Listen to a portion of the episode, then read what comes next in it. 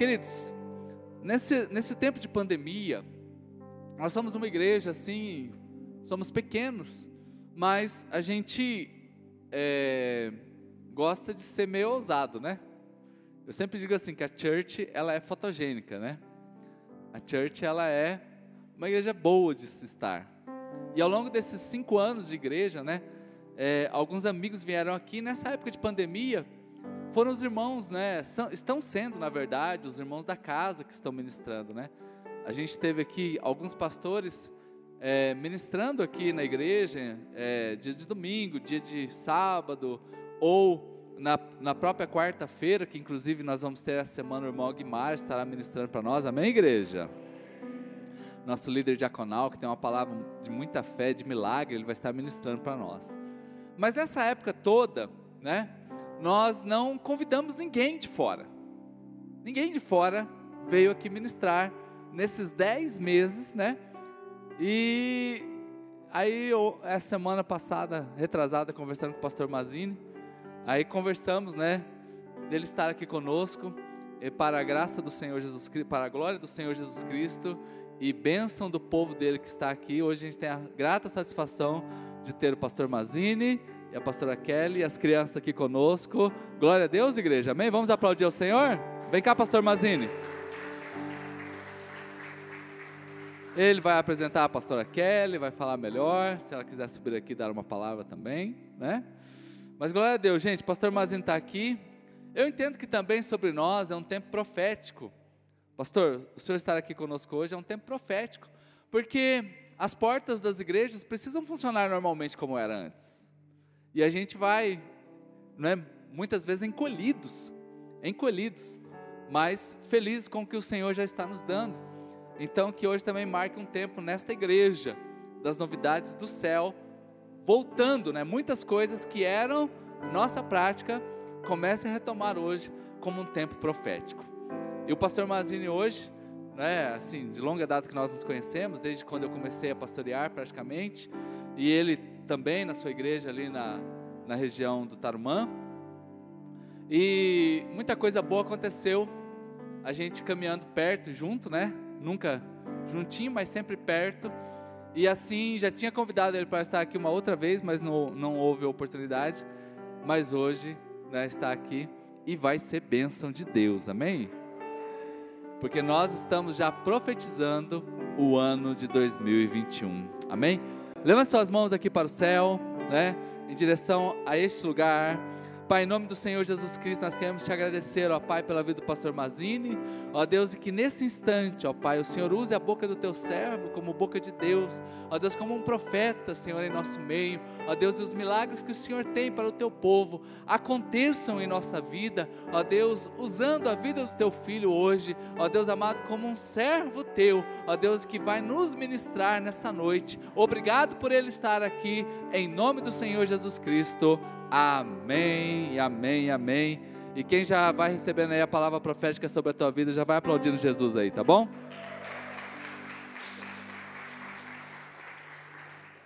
A graça e a paz, queridos. Amém. É um privilégio poder estar aqui. Pai, nós queremos te adorar nesta noite, Senhor. Obrigado por esse ambiente. Tua glória, tua majestade aqui neste lugar. É tão bom estar reunido como igreja. Eu quero que o Senhor abençoe este lar agora que está chegando esse sinal de internet. Esta família que está impossibilitada de estar aqui nesta noite, mas que esta unção que paira sobre este lugar também se manifeste neste lar, nesta casa e nesta família agora, em nome de Jesus. Amigo Espírito Santo, nos guia, fale conosco nos ensina a tua palavra, nos dá entendimento e revelação. Em nome de Jesus. Amém. Glória a Deus. Abra sua Bíblia em Marcos capítulo 9. Evangelho de Marcos capítulo 9, a partir do verso de número 14. Diz assim: E chegando junto aos outros discípulos, viram uma grande multidão em torno deles e os escribas discutindo com eles. E logo que toda a multidão o viu, ficou admirada e correu para saudá-lo. Ele perguntou-lhes: Que discutis com eles? Alguém da multidão respondeu: Mestre, eu te trouxe meu filho que tem um espírito mudo. Quando ele o toma, atira pelo chão, ele espuma, arranja os dentes, fica rígido. Pedi aos seus discípulos que o expulsassem, mas não conseguiram. Ele, porém, respondeu: Ó geração incrédula, até quando estarei convosco? Até quando vos suportarei? Trazei-o a mim. Levaram até ele, o espírito, vendo Jesus, imediatamente agitou com violência o menino que, caindo por terra, rolava espumando. Jesus perguntou ao pai: Há quanto tempo lhe sucede isto? Desde pequenino respondeu. E muitas vezes o atira ao fogo, na água, para fazê-lo morrer. Mas se tu podes, presta bem atenção na palavra deste homem, mas se tu podes, ajuda-nos, tem compaixão de nós. Então Jesus disse: Se tu podes, tudo é possível aquele que crê imediatamente o pai do menino gritou: Eu creio, ajuda a minha incredulidade. Vendo Jesus que a multidão afluía, conjurou severamente o espírito imundo, dizendo-lhe: Espírito mudo e surdo, eu te ordeno, deixa-o e nunca mais entre nele. E gritando, agitando violentamente, saiu e o menino ficou como se estivesse morto, de modo que muitos diziam: ele morrera. Jesus, porém, tomando pela mão, ergue-o, e ele se levantou. Ao entrar em casa, perguntaram os seus discípulos a sós: por que não podemos expulsá-lo? Ele respondeu: essa espécie não pode sair a não ser com oração. Ou, em outras versões, com jejum e oração. Se tu podes, esta palavra, este homem, quando buscou Jesus, é porque ele já tinha ouvido falar a respeito dos milagres de Jesus. E diz a Bíblia que a fé vem pelo ouvir a palavra de Cristo. Então, Jesus dava testemunho das coisas que eram feitas, a população dava testemunho a respeito do que Jesus fazia, e pessoas que ouviam começavam a ter fé. Nascia uma fé dentro delas, ao ponto eh, delas saírem de lugares para ir para outros distantes, encontrar esse Jesus a qual a fé delas tinha nascido e agora estava apontada para alguém que podia resolver uma condição que aos olhos humanos era impossível. Era impossível para este homem ver o seu filho livre. Então ele vai, e quando ele chega, ele encontra os discípulos de Jesus, primeiro.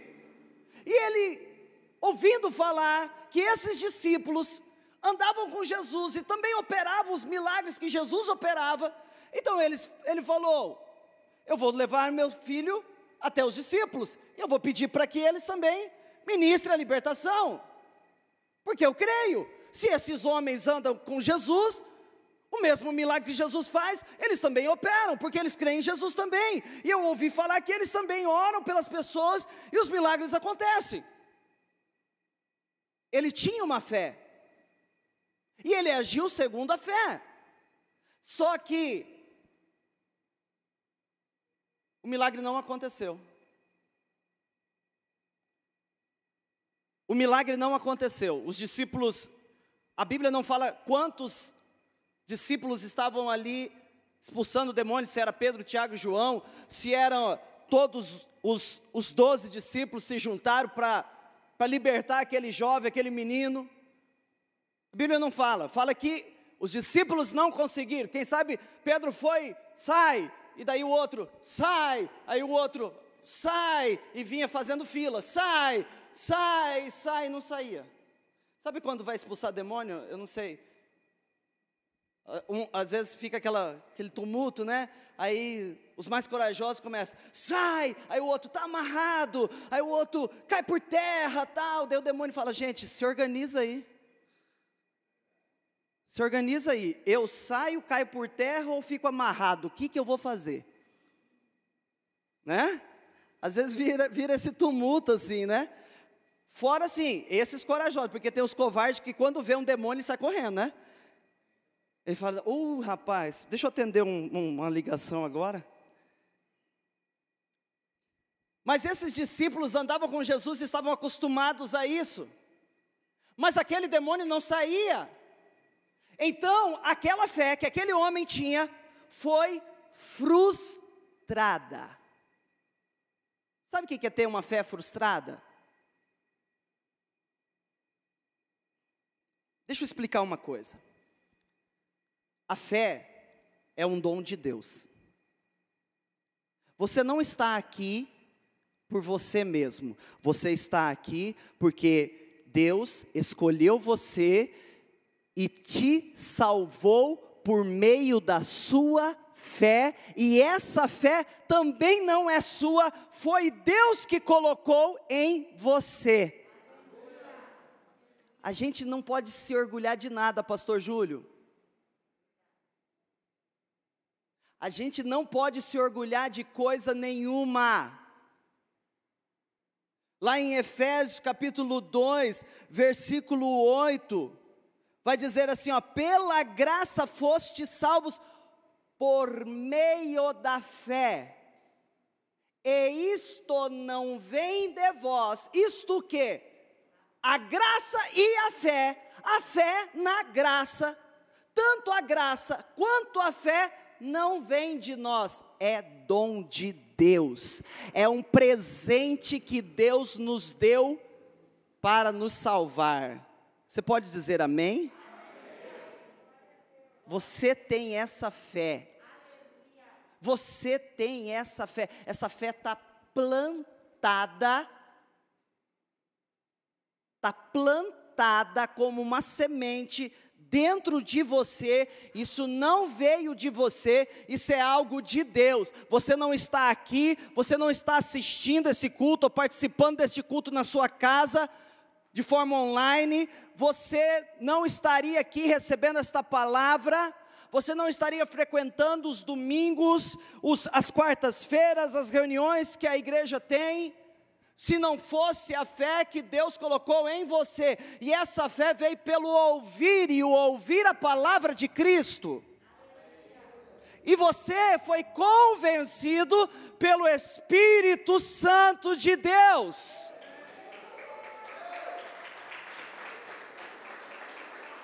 Você está vendo que nada é nosso? Nada é nosso. Quem somos nós para orgulhar de alguma coisa? Quem sou eu para dizer, ai, a minha fé, ai, oh. Só o religioso se orgulha da sua religiosidade. Mas o que tem relacionamento com Deus, ele entende que tudo veio de Deus. Se você tem uma fé, essa fé veio de Deus. Foi um dom, é um presente. O que, que você faz com um presente?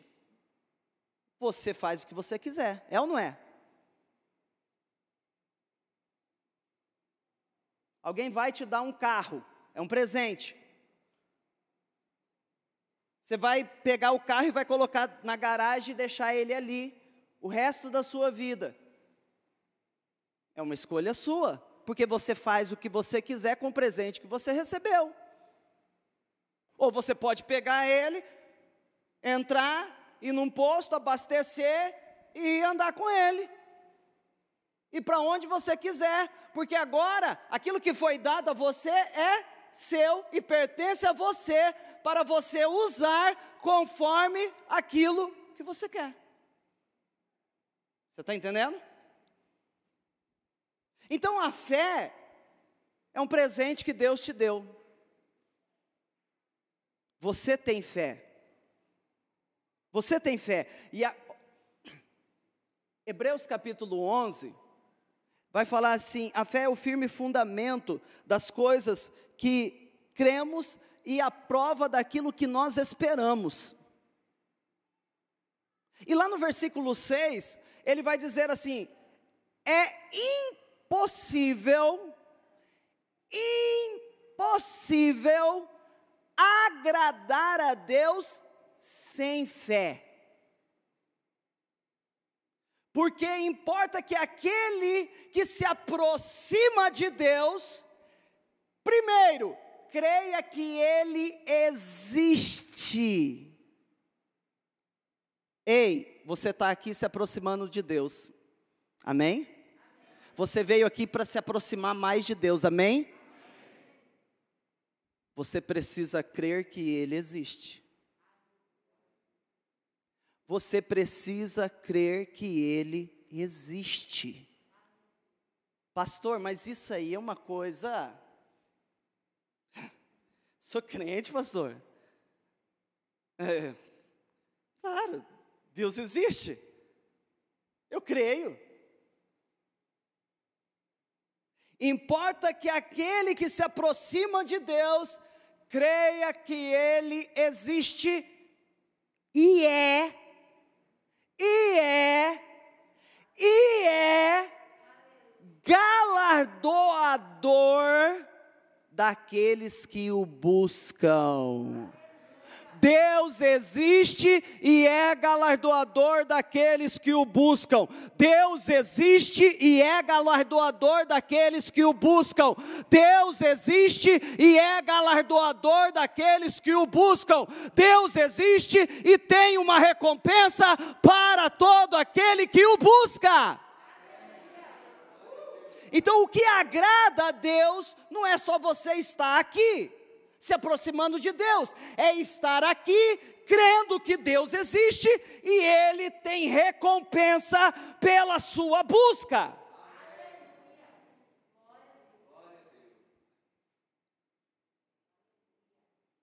Mas é possível alguém andar com Deus sem crer que Ele existe?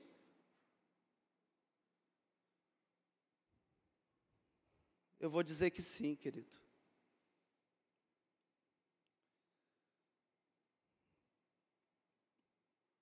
É possível alguém se aproximar de Deus, buscando a Deus, e desacreditar de Deus?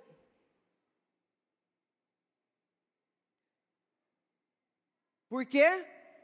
Porque a fé muitas vezes acaba sendo frustrada.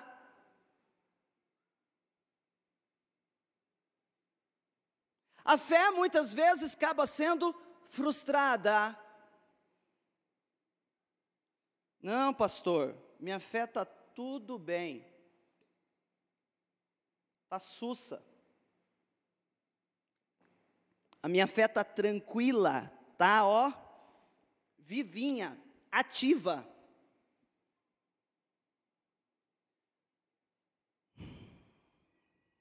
Final de 2019, dia 31 de dezembro, você estava dizendo, Pai, eu te entrego o ano de 2020 na tua presença, e eu já tenho planos para ele.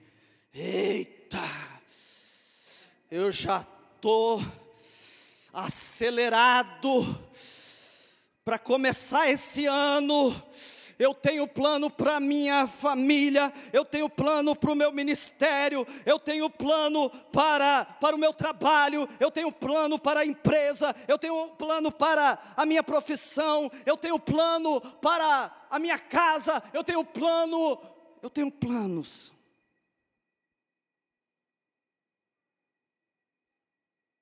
Quem entrou assim em 2020, não responda.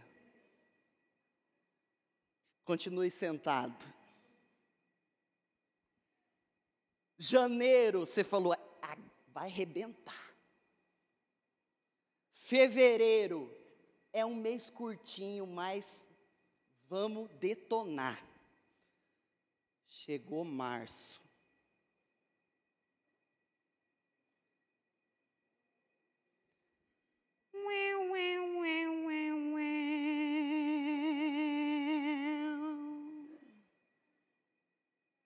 Pandemia. Aí você falou assim: ah, gripezinha. H1N1 a gente já venceu. Tá sussa. Agorinha faz uma vacina.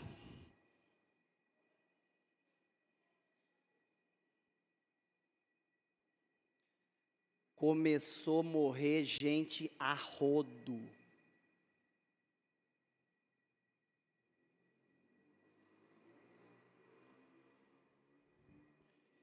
Os teus planos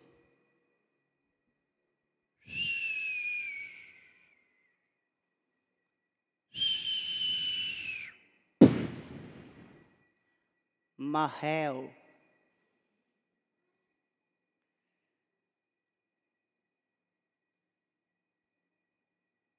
Fica em casa, não faz isso, não ajunta, não viaja, não isso, não aquilo. Meu Deus. Deixa eu falar uma coisa. Faz um favor para você mesmo. Começa em 2019 e vai pedindo perdão para os anos anteriores. 2019 eu te perdoo porque você foi um ótimo ano. 2018, eu te amo, porque você foi um ano lindo. 2017, me desculpa. E você volta até o ano que você nasceu. Fazendo as pazes com os anos que você nasceu, que você já viveu. Porque ninguém aguenta mais esse ano. Você precisa aprender a não ficar reclamando e amaldiçoando o ano.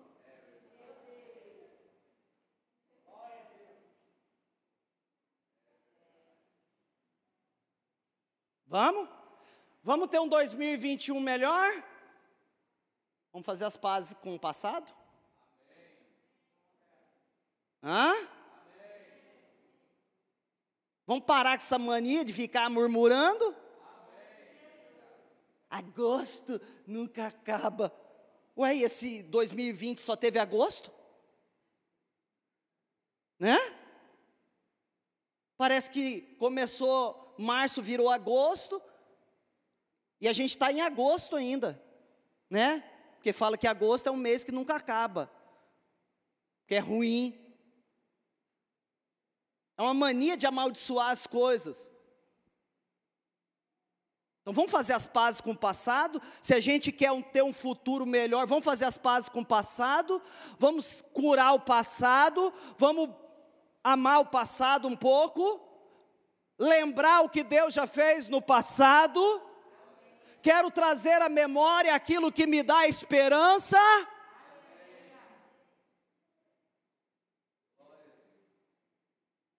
Deixa eu falar uma coisa os teus planos esse ano, quem sabe não aconteceu, mas pode ter certeza, todos os planos de Deus se cumpriram na sua vida. Um sinal disso é que você está vivo, você tem um fôlego de vida, Deus te livrou, Deus te curou, Deus te libertou, Deus te abençoou, o Senhor tem te sustentado, nada tem te faltado, o Senhor é contigo por onde quer que andares, se passares pelas águas, não não te queimarão. Se passares pelo fogo, se passares pelas águas, elas não te afogarão, nem o fogo te queimará. Muitos aqui andaram pelo vale da sombra e da morte, mas não temeram mal algum, porque a vara e o cajado do Senhor tem consolado.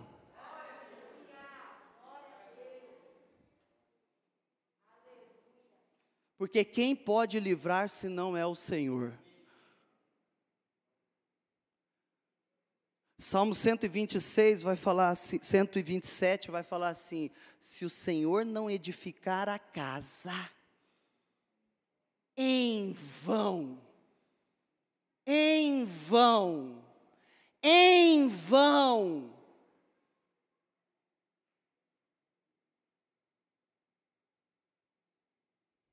Se o Senhor não guardar a cidade, em vão vigia a sentinela. Inútil vos será repousar tarde, acordar cedo, madrugar, comer o pão de dores, porque o Senhor dá aos seus amados enquanto eles dormem. Sabe, é, e sabe, sabe, pastor Júlio, o que Deus falou para mim dessa palavra? É que quando a gente dorme, Deus pode dar para a gente, sabe por quê? Porque é a hora que a nossa alma está em silêncio.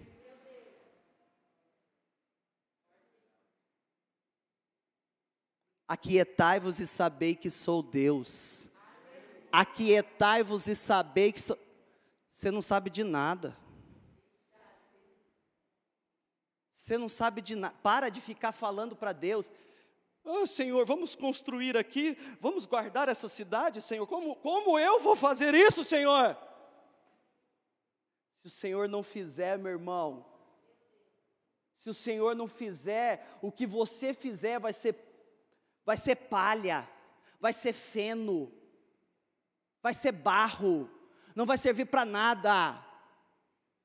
Mas se o Senhor fizer, meu irmão, ah, se, o, se você confiar, porque quando você dorme, a sua alma se cala. Vai dormir, crente. Tem uns crentes que a gente tem que falar para eles, né? Vai dormir, irmão, você está falando demais.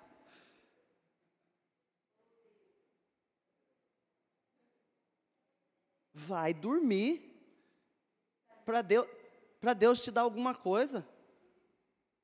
Porque a gente, às vezes, a gente pensa que oração é ficar dando ordem para Deus, né?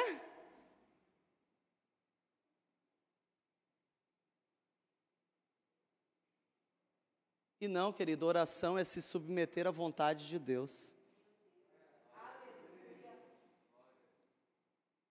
Oração é se submeter à vontade de Deus. Pai, passe de mim esse cálice sem que eu beba, mas antes seja feita a tua vontade e não a minha. Isso é oração, querido.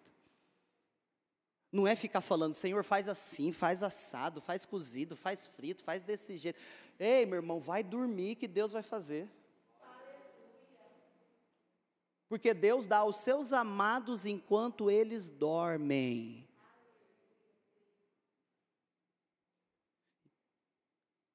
Você está frustrado esse ano.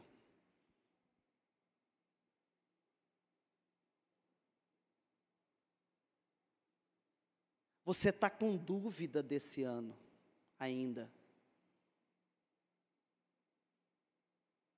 A sua fé foi frustrada. Você ouviu falar de prosperidade, você ouviu falar de milagre, você ouviu falar de bênção, você ouviu falar de tantas, tantas coisas, e você entrou esse ano com tudo, mas sua fé foi frustrada. Sabe por quê? Porque os teus caminhos não são os caminhos de Deus e nem os teus pensamentos são os pensamentos de Deus, porque os pensamentos de Deus são mais altos que os teus pensamentos e os caminhos de Deus são mais altos que os teus caminhos. E você tem que aceitar isso, meu irmão.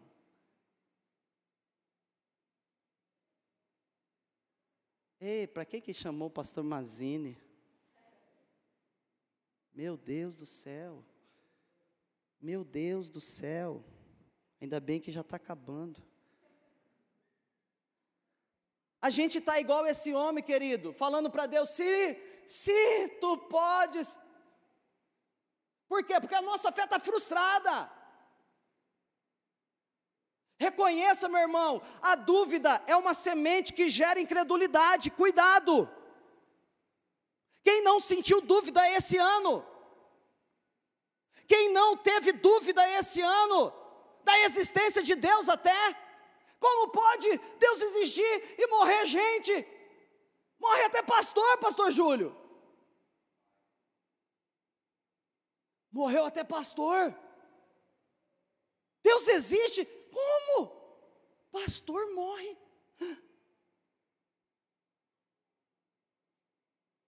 Nunca tinha visto isso. Nunca vi pastor morrer. Pastor morre. Pensei que ele já virava anjo assim, subia. Ele também morre, pastor Júlio. Teve gente que teve dúvida.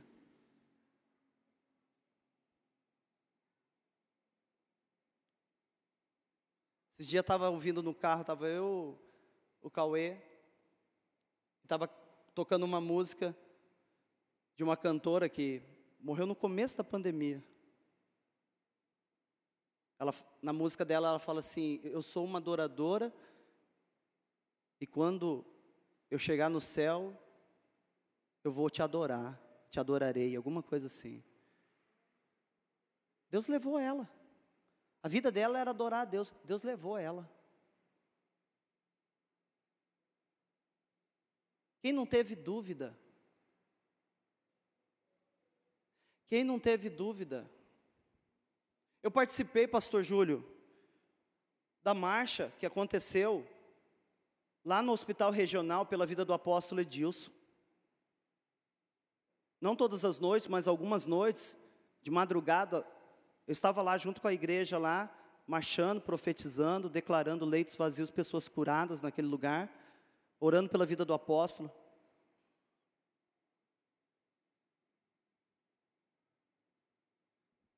E Deus levou ele. Foi por falta de fé? Não. Ali teve fé. Uma igreja toda em fé. Eu vi uma expressão de fé impressionante um amor de uma igreja por um líder impressionante. Sem igual. Mas muitos, depois disso que aconteceu, se frustraram. Porque estavam confiando naquilo que eles estavam fazendo. Eles estavam baseados naquilo que eles estavam fazendo, então é só orar e Deus vai fazer o um milagre, e aí a gente está tranquilo, a gente vai estar tá de boa. Ei, meu irmão, Deus tem a sua vontade, e a gente tem que aprender qual é a boa, agradável e perfeita vontade de Deus. Tem gente que não sabe nem que Deus tem vontade, é crente e não sabe que Deus tem uma vontade. Deus é soberano, meu irmão.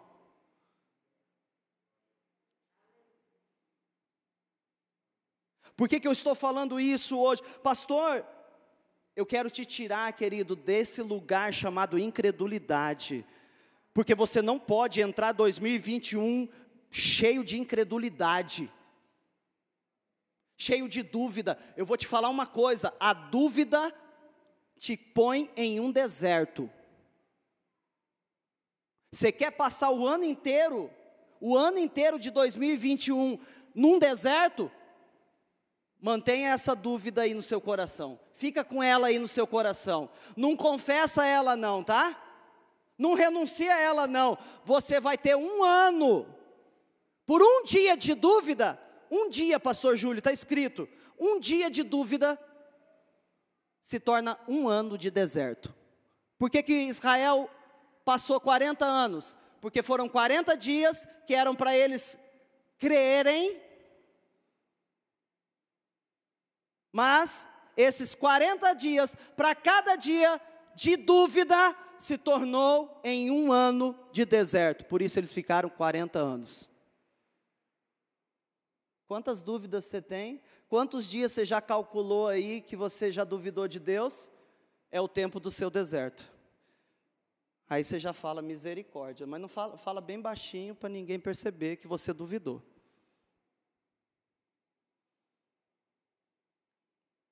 Tem uma coisa que desonra a Deus, se chama dúvida. Tem uma coisa que Jesus não suporta, se chama incredulidade. Pastor, falar de incredulidade dentro da igreja, pastor, os incrédulos estão lá fora. Não estão, eles creem mais até do que você. É porque eles não tiveram a oportunidade que você está tendo todo domingo aqui de receber uma palavra abençoada.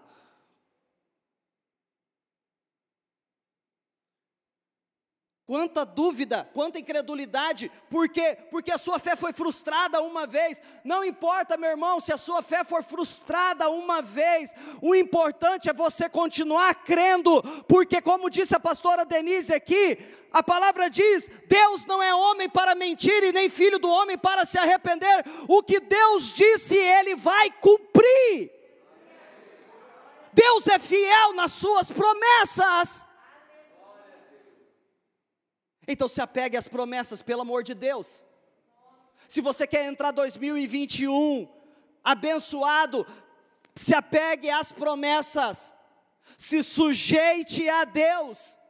Se sujeite a Deus. Resista ao diabo, porque ele fugirá de vós.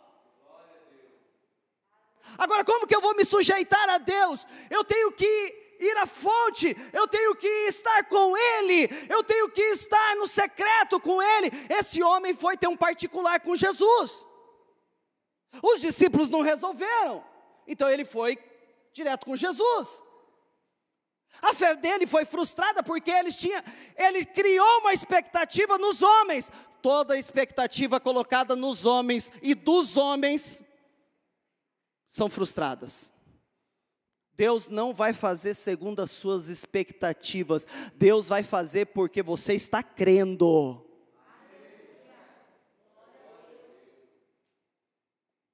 A sua expectativa foi frustrada, e com isso a sua fé foi afetada, e você se encheu de dúvida. Muitos voltaram para a igreja porque assim, eu vou voltar porque Deus o livre, se eu pegar esse negócio eu morrer, né, eu vou para o inferno, então eu, eu quero ir para o céu, eu quero estar com Deus, então, ai, é com medo do inferno, muitos voltaram para Jesus, na ameaça de morte. Eu não quero estar no céu, eu não quero estar com Deus, porque eu tenho medo do inferno.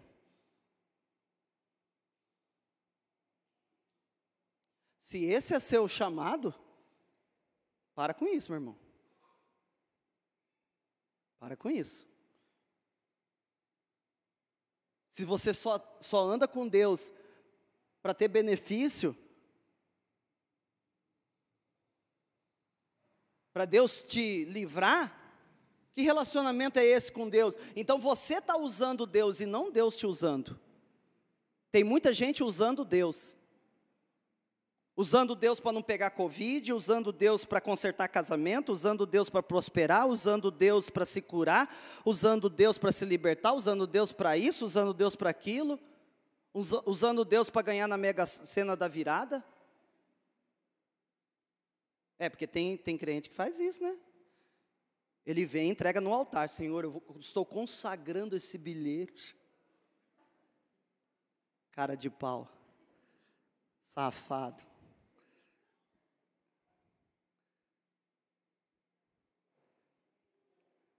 Se tu podes, esse homem tinha dúvida. Esse homem foi flechado por dúvida, pela frustração da sua fé. Meu irmão, renuncia a essa dúvida aí, por favor, no final desse culto aqui. Não vai embora com ela, não. Vai embora com a tua fé, crendo. Vai embora com a tua fé, crendo. E entra 2021 crendo, por favor.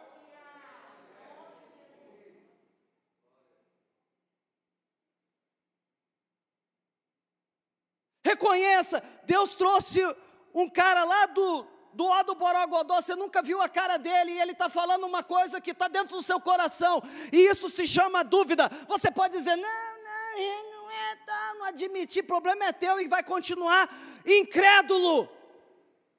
E você não vai experimentar o sobrenatural de Deus. Deus tem coisa para fazer na sua vida, meu irmão. Eu vou te falar uma coisa: esse ano para mim, não aconteceu nenhum dos planos que eu tinha preparado, mas o que Deus tinha preparado para mim foi muito melhor do que os anos anteriores. Como Deus me abençoou nesse ano, sabe por quê? Porque era só Deus fazendo.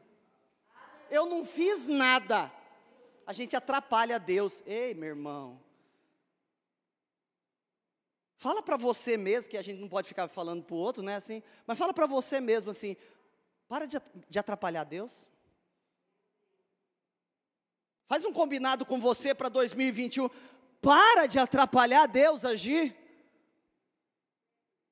Para de atrapalhar Deus. Deus tem para fazer milagres na sua vida, querido. Deus tem para fazer obras maiores do que estas. Se você crê. Há quanto tempo isso acontece? Ah, pastor, desde março. Há quanto tempo você está sofrendo disso? Desde março, quando começou a pandemia.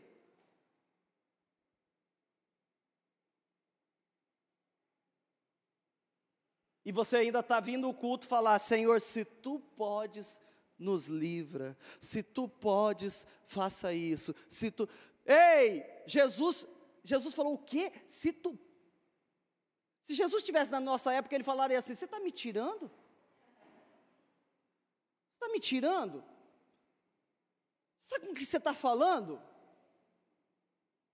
Não, não vem, com, não vem até mim com dúvida, vem, vem até mim crendo.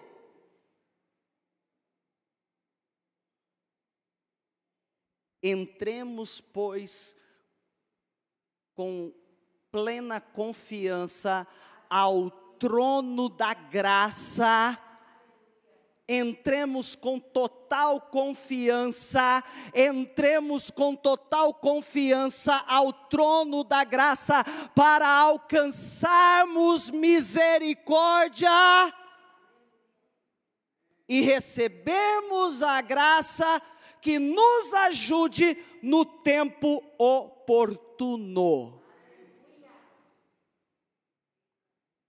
Meu irmão, vai para o trono da graça, vai para o secreto, Mateus capítulo 6, versículo 6. Entra no teu quarto, fecha a tua porta e ora ao teu pai que em secreto te vê, e o teu pai que em secreto te vê, publicamente te recompensará.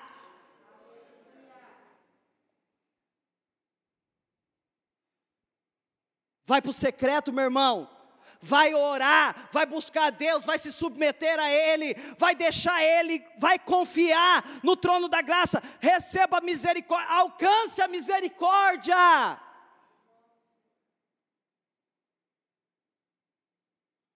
Esse homem pediu a misericórdia, ele falou: tem compaixão de mim. Ele diz: tem misericórdia de mim. Misericórdia é a chave que abre o portal da graça aonde o milagre acontece. Misericórdia é uma chave que abre o portal da graça aonde um milagre acontece. Então acessa essa misericórdia aí, meu irmão. Porque Deus tem uma misericórdia nova a cada manhã, pastora Denise. Hoje nasceu uma nova misericórdia dizendo: Eu te amo, eu te perdoo, meu filho. Eu te amo, eu sou bom e o meu amor dura para sempre. Hoje pela manhã nasceu, amanhã cedo vai ter outra, viu, meu irmão? Porque grande é a sua fidelidade, grande é a sua fidelidade. Meu irmão, deixa eu falar uma coisa, sabe quando alguém conta um testemunho para você, esse testemunho tem que fazer diferença na sua vida, e você tomar posse, dizendo: ah, pai, esse, é isso aí que aconteceu na vida desse meu irmão é um sinal na minha vida e vai acontecer também. Eu quero, pai, porque o que ele está contando tem a ver com aquilo que eu estou vivendo, e aquilo que eu estou vivendo é aquilo que o Senhor pode fazer na minha vida, e aconteceu agora na vida desse meu irmão. Então, esse acontecimento que ele está testemunhando é um sinal de que pode acontecer na minha vida. Ei, não entre na fila dos invejosos que quando alguém vem dar um testemunho, né? Porque daí tem a fila dos invejosos que alguém dá o testemunho. Ô, oh, pastor, eu queria contar aqui, pastor da igreja, tal, que Deus tenha abençoado, tal, eu tenho prosperado, Deus pude comprar um carro, pude fazer assim, pude fazer aquilo, tal. Deus me curou, tudo, tal. A fila do invejoso fala: "Ah, também, né? É, é. Né? Não, meu irmão, quando você ouviu de um testemunho, você ouviu de um milagre na vida de alguém, se você está ouvindo esse milagre, se você está ouvindo esse milagre, esse milagre é um sinal de Deus na sua vida, que já está perto de acontecer com você, se você acreditar.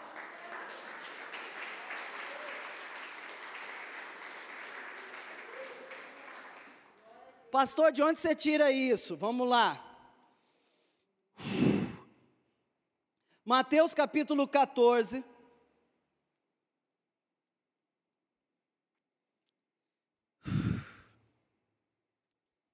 Tem crente aí? Glória a Deus. Versículo 24 14, 24 diz assim: O barco, porém, já estava a uma distância de muitos estádios da terra, agitado pelas ondas, pois o vento era contrário. Na quarta vigília da noite, ele dirigiu-se a eles, caminhando sobre o mar. Os discípulos, porém, vendo que caminhava sobre o mar, ficaram atemorizados e diziam: É um fantasma, e gritaram de medo. Mas Jesus disse logo: Tende confiança, sou eu não tenhais medo.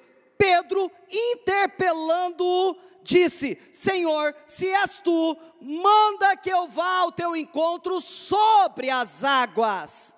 E Jesus respondeu: Vem. Ei, meu irmão, deixa eu te falar uma coisa. Os discípulos andavam com Jesus porque acreditavam que Jesus era o Filho de Deus. Eles tinham fé, amém?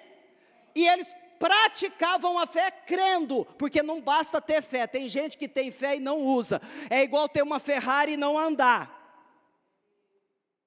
Se um dia Deus me der uma Ferrari, se um dia Deus te der uma Ferrari, pastor Júlio, é para a gente deixar ela dentro do, da garagem? Ei, meu irmão, eu vou entrar dentro dela e. Ah, meu filho. Ah, meu filho. Pode falar o que for, se ela for minha, ah, para. Pode falar o que for. Ah, pastor, mas de Ferrari, é, lambe o chão. Tô nem aí. Tô nem aí com você e com sua língua.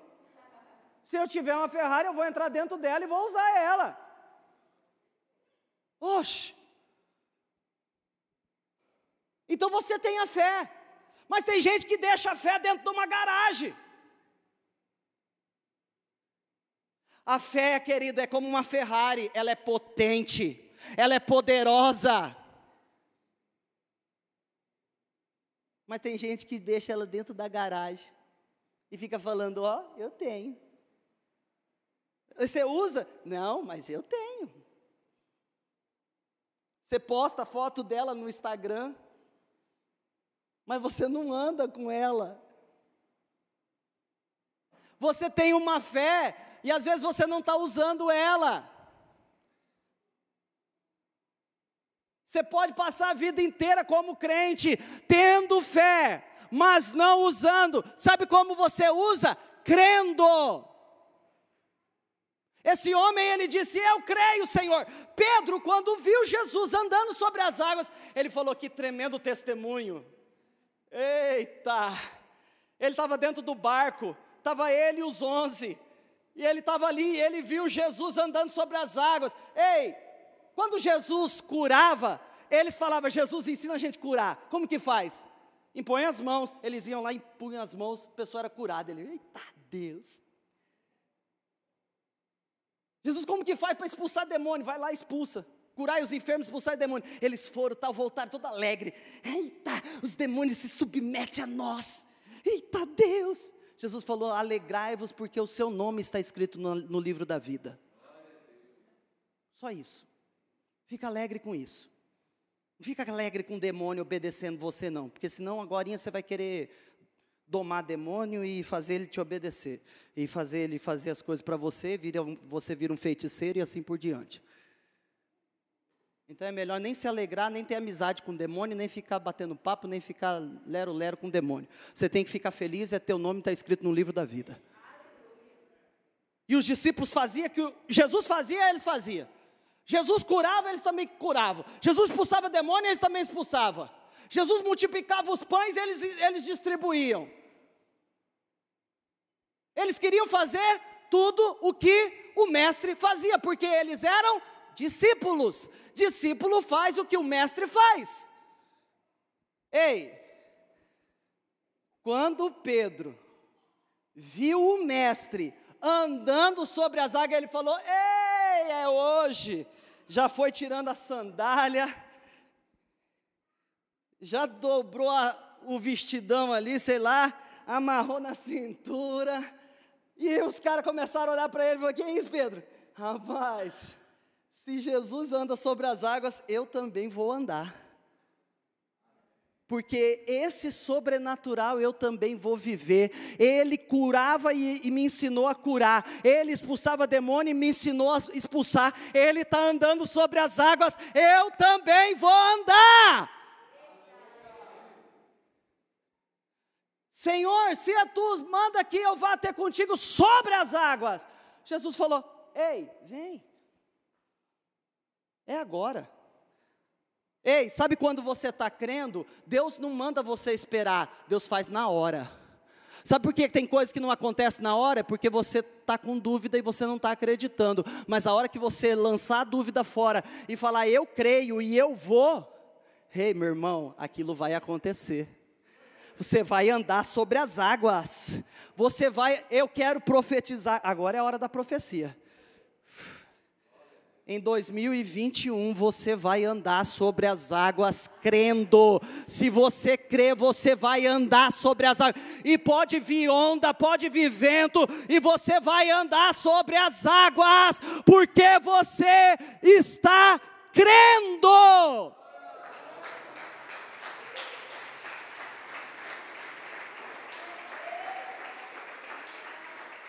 O que estava acontecendo na vida de Jesus era um testemunho para Pedro, e ele falou: Eu também quero isso na minha vida.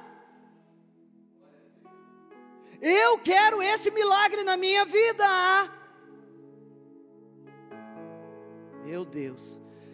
Geralmente, quando começa a tocar essa musiquinha, é hora de acabar, né, Pastor Júlio? Ei, irmão. Você me entristece.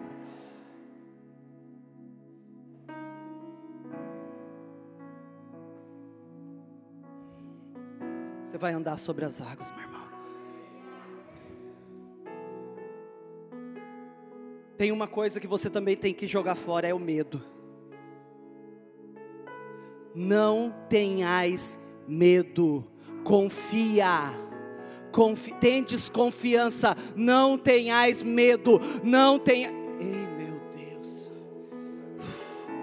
Eu vim aqui como um profeta na autoridade repreender dois tipos de principado: o do medo e da dúvida. Hoje nós estamos quebrando. Hum, a coluna dorsal do medo. Estamos desnucando agora a dúvida. O medo e a dúvida já caíram por terra agora. Eu vim com autoridade agora para dizer esse medo que plantaram no teu coração esse ano, esse medo que veio e trouxe a dúvida, ou a dúvida trouxe o medo, eu não sei quem trouxe quem, eu sei que esses demônios entraram e eles estão enganando, e eles estão mentindo, e eles estão convencendo mais do que o Espírito Santo, mas agora, na autoridade que o Espírito Santo me concede, eu piso sobre serpentes e escorpiões e toda força do mal agora sobre a sua vida, sobre a sua casa, sobre a sua família, sobre os seus negócios, sobre os seus planos, sonhos e projetos. Vai se cumprir em 2021.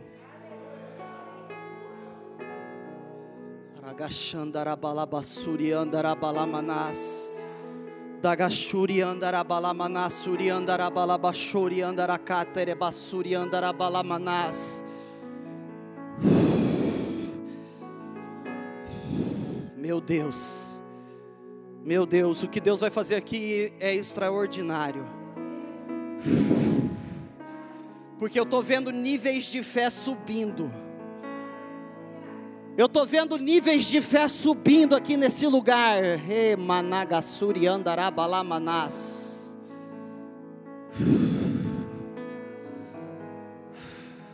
Meu Deus, meu Deus.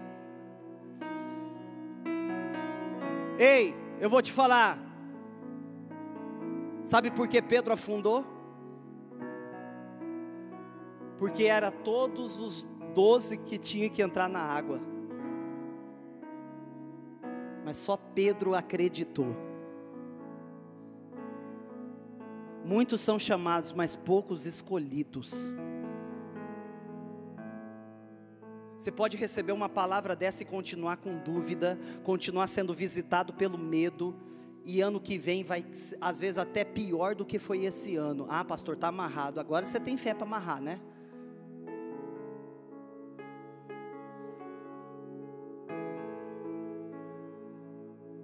Mas eu vou te falar uma coisa: ainda que nem todos entrem, porque se todos entrassem, pastora Denise, ninguém afundaria.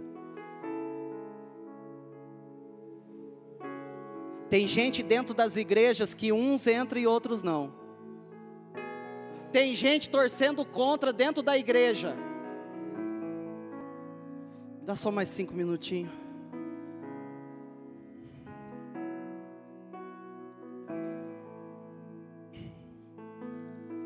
Quando eu assumi a igreja no Tarumã, na verdade era na Vila Kellen, eu tive que mudar. Eu vou compartilhar dois testemunhos para eu encerrar. Eu tive que mudar das moreninhas aonde eu morava para morar de aluguel na Copa Vila 2, que era mais perto da igreja. E foram alguns anos, alguns anos de mudança. Ficava numa casa, ia para outra, ia para outra. Ficava um ano, um ano e meio na outra, ficava dois anos na outra. A gente não estava cansado, a gente já estava cansado. Mudamos mais de nove meses, nove vezes, né? Nessa, nesse período, nesse tempo. E a gente orando. Dez anos, né? Dez anos se mudando. Os móveis já tinham acabado, tudo era põe, tira, e eu falava: "Deus, eu quero uma casa". Chega, eu não quero mais, eu já tive casa. Eu quero restituição, eu quero uma casa, Pai. Isso não é vida. Eu não, tô, eu não sou contra aluguel, não, querido, mas para mim, para mim basta, para mim chegou o limite. Às vezes você fala assim: não, pastor, para mim aluguel é, é a melhor coisa. Maravilha. Mas para mim não foi.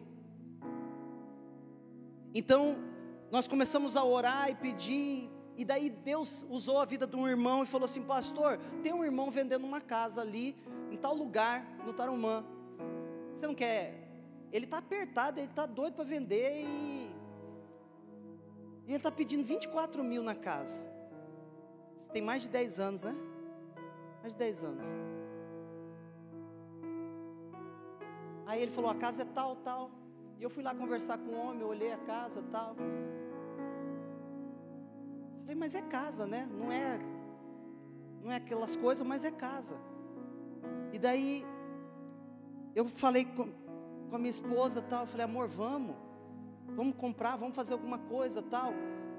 E na época a gente tinha recebido uma oferta de um terreno.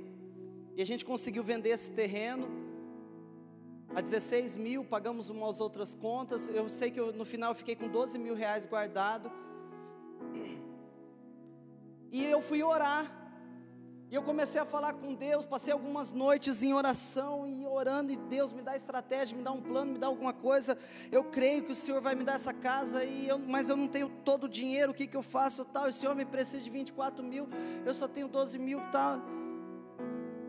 Nasceu a estratégia. Eu cheguei no dia para sentar com ele e o corretor, eu falei assim: meu irmão, é o seguinte, vou te dar uma proposta e essa é bem louca.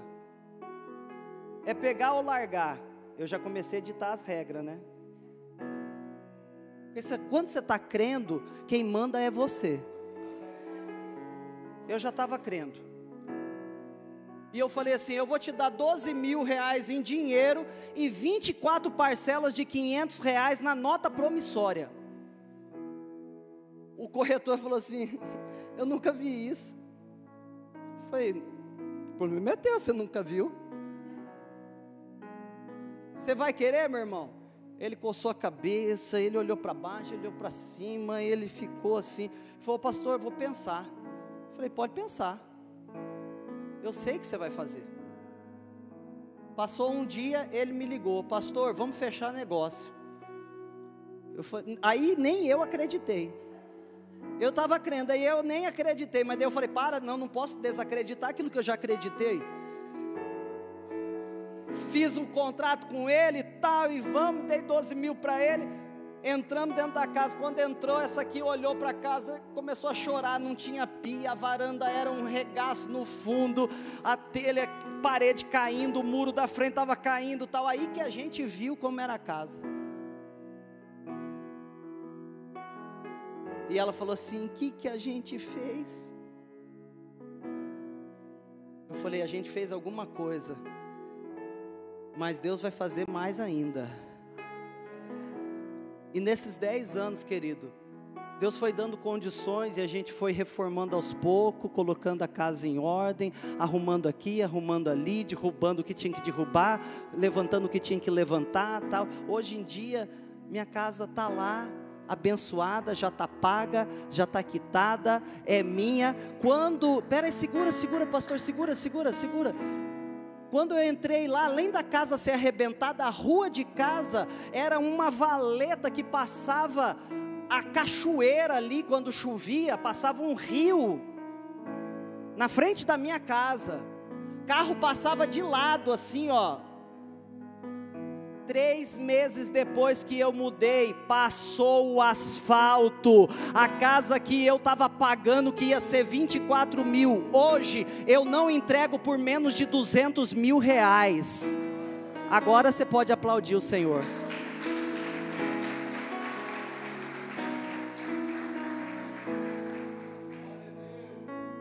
Fui eu que fiz? Não, eu acreditei naquele que podia fazer. Em 2014, segundo testemunho, é esse que eu vou encerrar. Em 2014, o dono do prédio, a qual a gente estava congregava lá no Tarumã, ele disse assim: Pastor, eu quero vender esse negócio aqui. Eu falei assim: Você quer comprar? Eu falei: Querer eu quero, mas dinheiro eu não tenho. Ele falou: Então o senhor assina um termo abrindo mão? Eu falei: Pode mandar. Nessa época, me deu um, um start, eu falei, eu tenho que fazer alguma coisa, não dá para a gente continuar no aluguel. E comecei a procurar terreno, procurei isso, procurei aquilo, fui num lugar, fui no outro, tal. Na época, em setembro, no dia 20 de setembro, que é o meu aniversário, um residencial caiu na região lá, de paraquedas, pousou, mil terrenos loteados, E o lançamento era dia 20 de setembro de 2014, dia do meu aniversário. Foi eu e a tesoureira, eu levei a papelada da igreja, eu falei, eu quero comprar dois terrenos, não é um só, são dois. Dei 7 mil de entrada, parcelamos em 180 vezes, sei lá quantas vezes, eu, eu já perdi as contas. Saiu financiamento no nome da igreja, uma coisa que era impossível. Impossível igreja financiar alguma coisa, era impossível na época. E a gente conseguiu o financiamento dos dois terrenos. E eu fiquei muito faceiro, contei para a igreja, agora a gente tem um lugar tal. Quando eu fui lá ver, o mato dava até aqui, ó.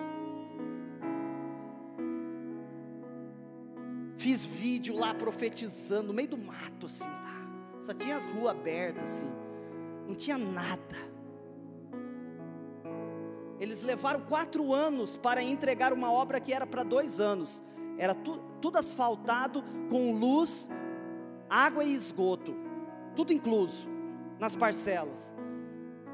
E a gente pagando, pagando, pagando. Só que quando chegou em 2018, final de 2018, a gente fazia campanhas, tentava arrecadar dinheiro, pastor Júlio tal, e a gente juntou um pouco de dinheiro tal, mas eu estava frustrado porque eu não sabia o que fazer. Eu não sabia o que fazer, eu estava frustrado, eu estava cheio de dúvida. Já estava entrando na fase da incredulidade porque a frustração te leva a duvidar, e a dúvida te leva a ficar frustrado, e muito frustrado você passa a ser um incrédulo. E eu já estava caminhando para esse rumo da incredulidade. Foi um dia que eu sentei, num domingo à tarde, eu sentei, liguei a televisão, coloquei numa mensagem. Um pastor da Guatemala estava pregando num congresso no Brasil, era do ano anterior ainda essa mensagem.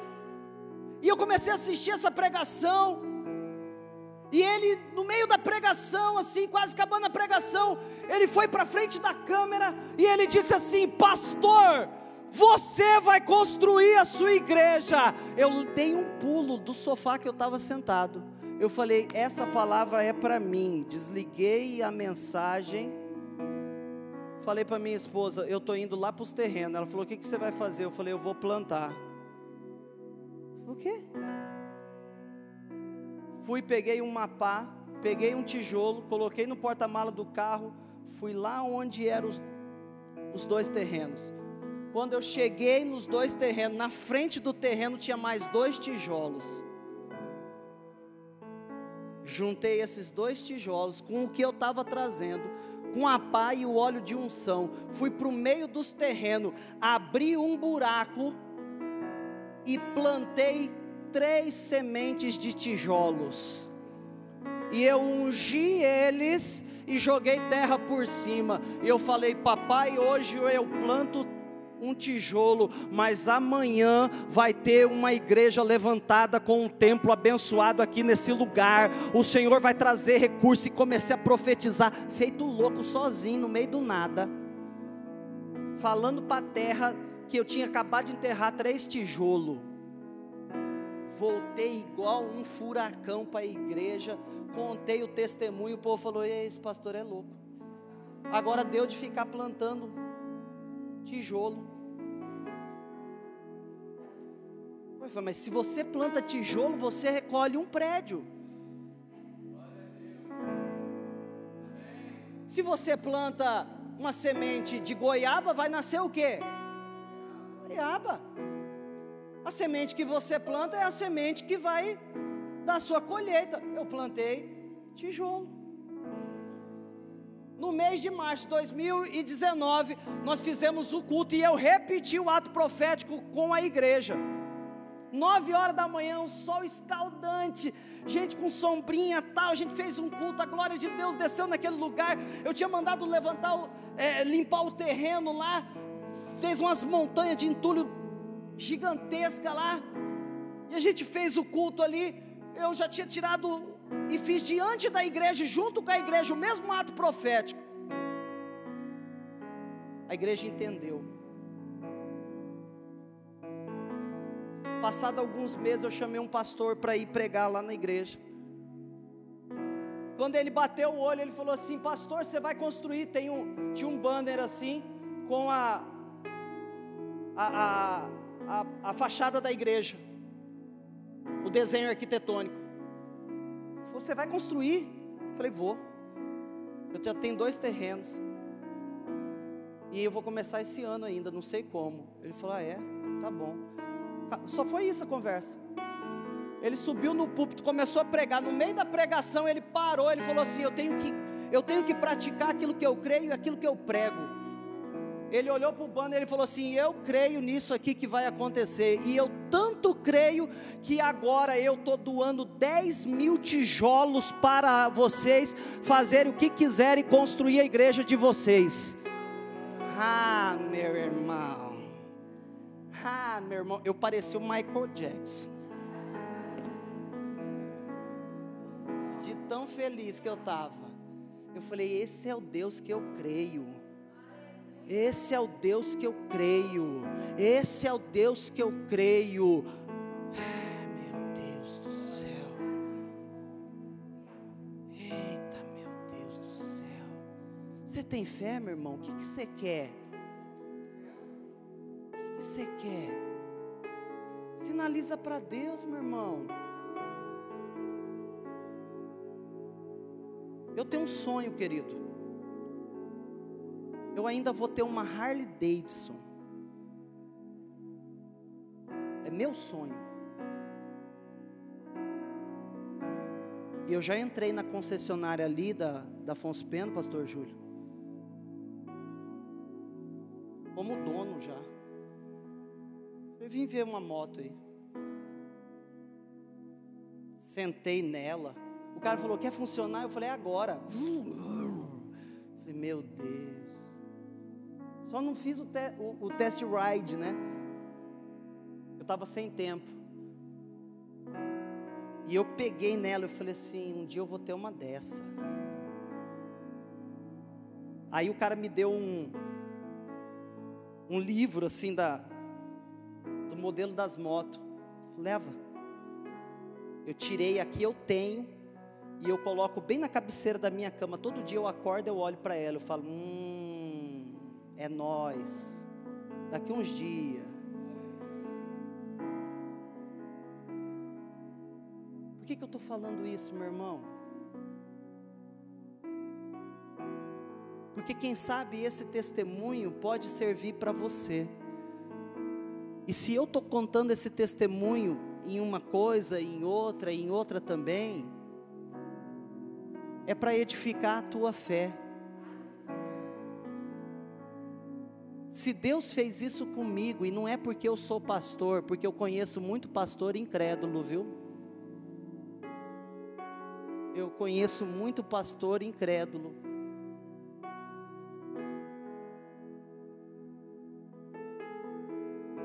mas eu tive coragem de ousar.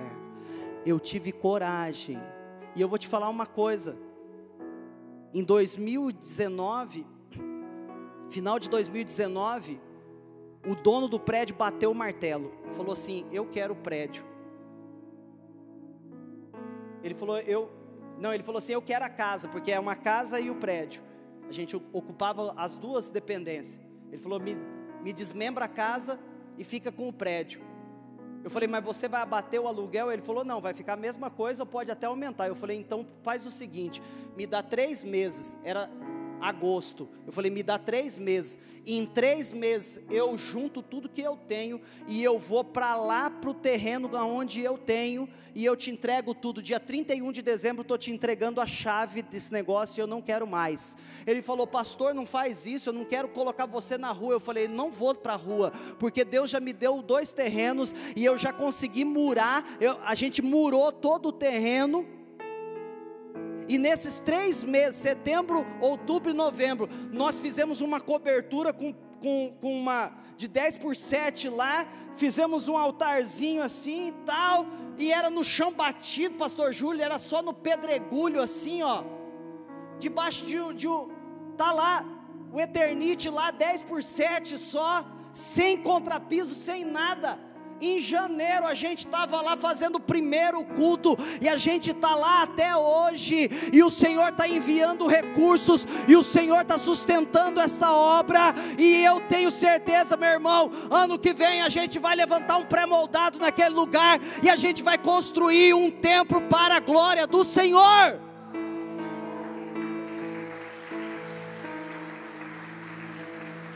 E aquilo que Deus tinha me feito ousar foi a salvação, porque em março, nós mudamos em janeiro, e em março começou a pandemia. Ei, meu irmão, a gente tem dinheiro guardado agora do aluguel que a gente não pagava. Meu irmão, coisa que não acontecia anos anteriores. Esse está sendo o melhor ano do meu ministério. Esse está sendo o ano mais próspero do meu ministério.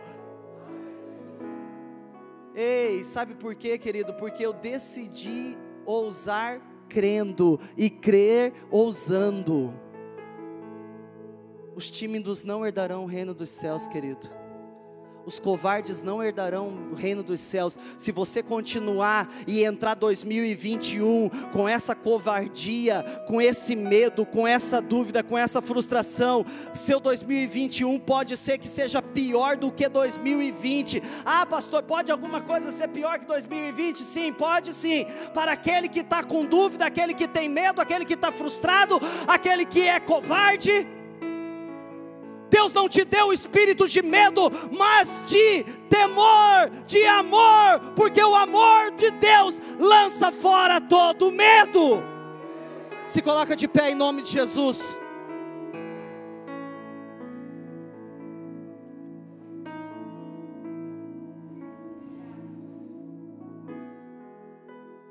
Hoje o Senhor te coloca diante do vale de ossos secos chamado 2020.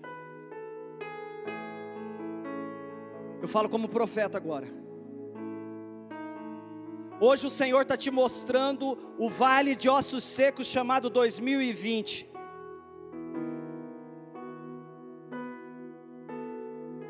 E hoje o Senhor fala para você, filho do homem, poderão viver estes ossos. Sabe o que, que Deus está falando para mim? Filho e filha, Será que vai ter uma solução? Será que vai melhorar? Será que haverá uma mudança? Será que tudo que você perdeu, morreu, se acabou, se destruiu em 2020? Será que eu não posso fazer uma mudança? Sabe o que, que o profeta disse para Deus na ocasião? Ele disse: Tu o sabes, porque a gente não sabe de nada. Você pode até fazer planos, sim, querido, pode fazer. Faça planos, mas a palavra final vem do Senhor. Submeta os seus planos à vontade soberana de Deus e de acordo com o que está a palavra do Senhor.